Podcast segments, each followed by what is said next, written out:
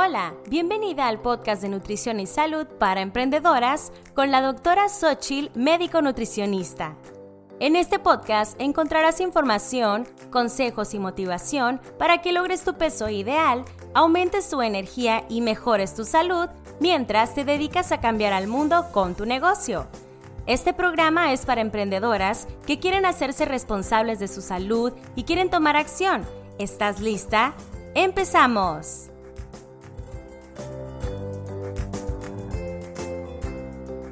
Bueno, bueno, este es el episodio número 10 de Nutrición y Salud para Emprendedoras. ¿Qué tal te han parecido los otros episodios? ¿Ya los oíste todos?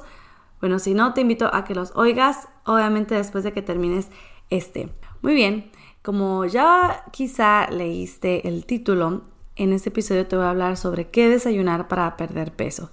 Y si ya escuchaste los episodios anteriores, ya descubriste que yo no desayuno, por lo menos seis veces a la semana. ¿Por qué? Pues porque hago ayuno intermitente. Y no solo es por esta razón, sino porque las horas que yo he elegido para hacer mi ayuno corresponden a las horas que yo haría desayuno. Es lo que a mí más me ha funcionado hasta el momento, ¿no? Entonces, con esto mantengo mi recomendación de que hagas ayuno. Por lo menos que inicies con 12 horas de ayuno y luego que vayas aumentando las horas para lograr el ayuno intermitente que es de 16 horas de ayuno, 8 horas de alimentación. Entonces, probablemente ya descubriste eh, tu patrón de ayuno y dijiste, ¿sabes qué? A mí se me hace más fácil en las tardes. Y esto queda que da la oportunidad pues de que puedas hacer tu desayuno. Entonces, te voy a contar sobre qué puedes desayunar entonces para que puedas seguir bajando de peso. Bueno, es bien sencillo. Tres macronutrientes. Proteína, grasa y carbohidratos buenos. Sí, sí, los tres macronutrientes que hay, que existen. ¿Por qué? Porque lo recomendable es que en cada tiempo de comida, incluyendo el desayuno, si lo vas a estar haciendo, pues que metas estos tres macronutrientes para una alimentación balanceada. Voy a detallar cada uno. Bueno, la proteína tiene que ser una buena fuente. Pueden ser huevo, huevo entero, no le tengas miedo al huevo entero, no te va a pasar nada por comer huevo entero por ejemplo, de huevos de gallina libre. Pollo puede ser pollo orgánico de preferencia o, por ejemplo, puede ser una proteína en polvo. ¿sí? Ya después hablaremos en otro episodio sobre cómo elegir una buena proteína en polvo. Y grasas, tiene que ser una grasa de buena fuente, de aguacate, de semillas, de almendras, de nueces, eh, a lo mejor que vas a cocinar con aceite de coco. Entonces ahí puedes variarle la calidad de eh, perdón, el tipo de grasa que vas a utilizar. Y carbohidratos, pues que sean carbohidratos buenos. Incluir vegetales, en, por lo menos casi siempre, incluir vegetales en tu desayuno. Y aquí es donde a lo mejor podrías incluir una fuente de carbohidratos aparte de los vegetales como frijoles, tortilla de maíz, quinoa, amaranto, inclusive alguna fruta porque en estos momentos estás iniciando el día, te queda el resto del día para quemar las calorías y el azúcar de estos carbohidratos y probablemente sea una buena técnica, una buena táctica para que puedas incluir este tipo de carbohidratos en tu dieta. Recuerda, todo esto depende pues de tu peso, de cuánto quieras perder, de qué tan rápido lo, puedas, lo quieras perder, pero sí definitivamente te puede ayudar a que en ese momento lo incluyas. Obviamente Em, no incluyas demasiadas porciones. Si va a ser una tortilla de maíz, que sea una, máximo dos. Si va a ser una porción eh, solo de fruta. Eh, si van a ser frijoles, que no sea más de una taza. Y así ir mezclando el tipo de, carbohidratos en la semana, ¿no? Para que no te comas todos los carbohidratos que se te antojan en ese mismo día. No, ve mezclándoles un día la porción de fruta, al otro día los frijoles, al otro día la quinoa, etc. Entonces, eh, es bien importante ver la cantidad que va a ser necesaria para ti y para ayudarte a llegar a tus objetivos. ¿Con qué lo puedes acompañar?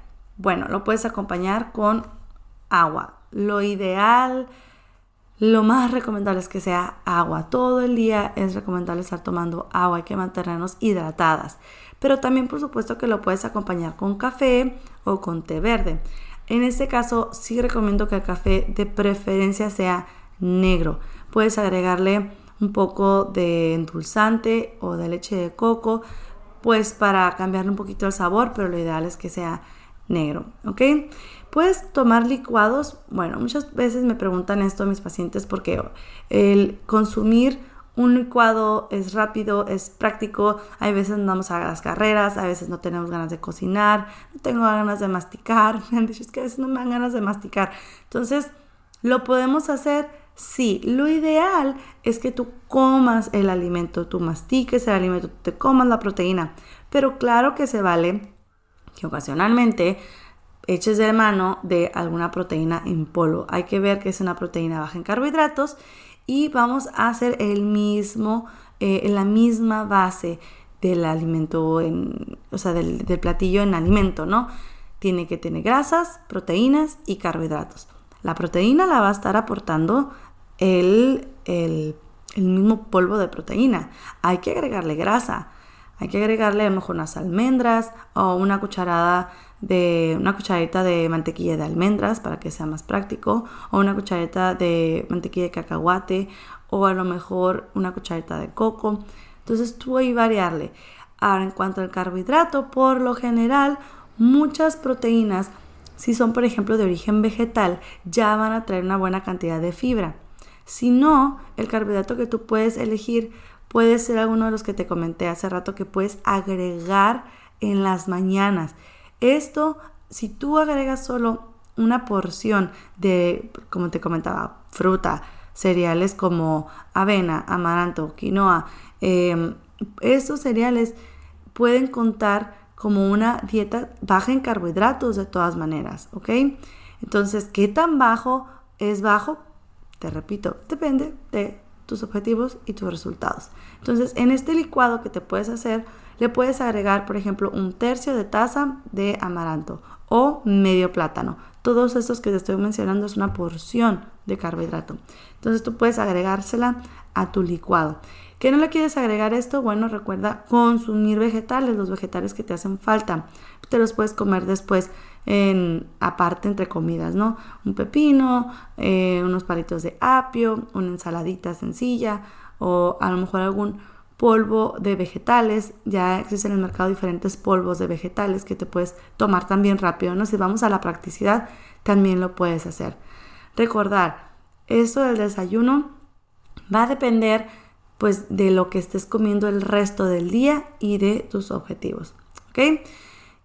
Como ves, si es algo que disfrutas y que es algo que ah, probablemente dices, no, es que es la hora que disfruto con mis hijos, o es el momento que disfruto con mi pareja, o muy seguido eh, tengo reuniones ah, en la mañana o veo a mis amigas, etcétera, y de verdad disfruto mucho el desayuno.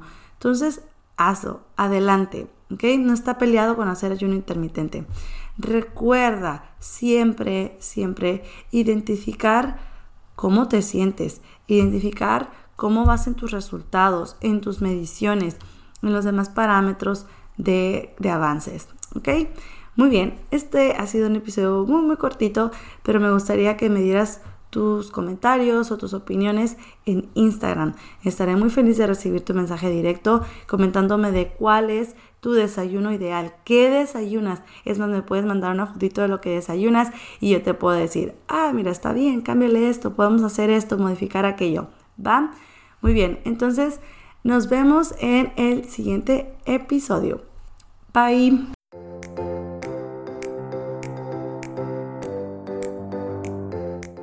Esto ha sido todo por hoy en Nutrición y Salud para Emprendedoras. Tienes más información en doctorasochil.com. Muchas gracias por ser parte de este podcast, dejar tu reseña y compartirlo. Nos vemos el siguiente episodio.